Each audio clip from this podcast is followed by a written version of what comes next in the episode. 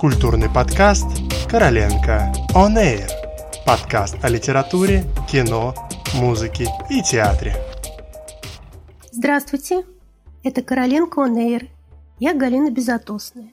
И сегодня будем разговаривать о кино. В летнем кинотеатре «Гаража» проходит большая ретроспектива режиссера Аббаса Киаростами, великого иранца – с чьих фильмов началось международное признание иранского кинематографа. Любимец Курасавы и Скорсезе, он, по сути, придумал новую иранскую волну – социальное человечное кино, в котором часто невозможно понять, где заканчивается документальность и начинается художественный вымысел. Случайные разговоры в машине, курдские деревушки, люди с улицы, играющие сами себя. Киаростами на протяжении 45 лет – вглядывался в реальность и всегда находил в ней милосердие и гуманность, в которых мы как никогда нуждаемся сейчас. Посмотреть фильмы режиссера в Garage Screen можно до сентября. Ретроспектива поделена на пять частей. Покажут и ранние ленты 70-х, которые уже не найти в свободном доступе, и самые известные работы режиссера, получившие призы Канского и Венецианского фестивалей – а также поздние экспериментальные картины. Несколько слов режиссере. Аббас Киаростами не только кинорежиссер, но и сценарист и продюсер. Он один из лидеров иранской новой волны, обладатель множества кинематографических наград, в том числе «Золотой пальмовой ветви» Канского фестиваля за фильм «Вкус вишни» в 1997 году Кроме того, Киаростами известен как дизайнер, фотограф и поэт. Он получил образование в Школе изящных искусств Тегеранского университета.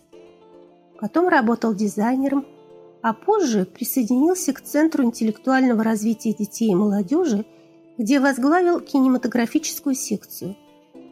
С 13 лет работает в кино, а в большом кино дебютировал в 1977 году с фильмом «Путешественник».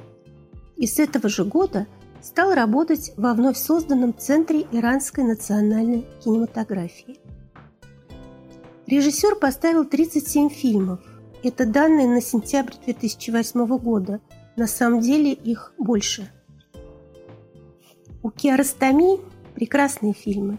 «Где дом друга?», «Сквозь оливы», уже упомянутая лента «Вкус вишни», «Пять», у каждого свое лицо и многие другие.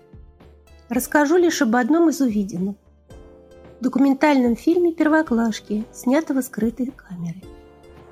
Провинившиеся мальчишки-первоклассники, чаще всего жертва и обидчик, заходят в кабинет зауча и отчитываются о своем поведении.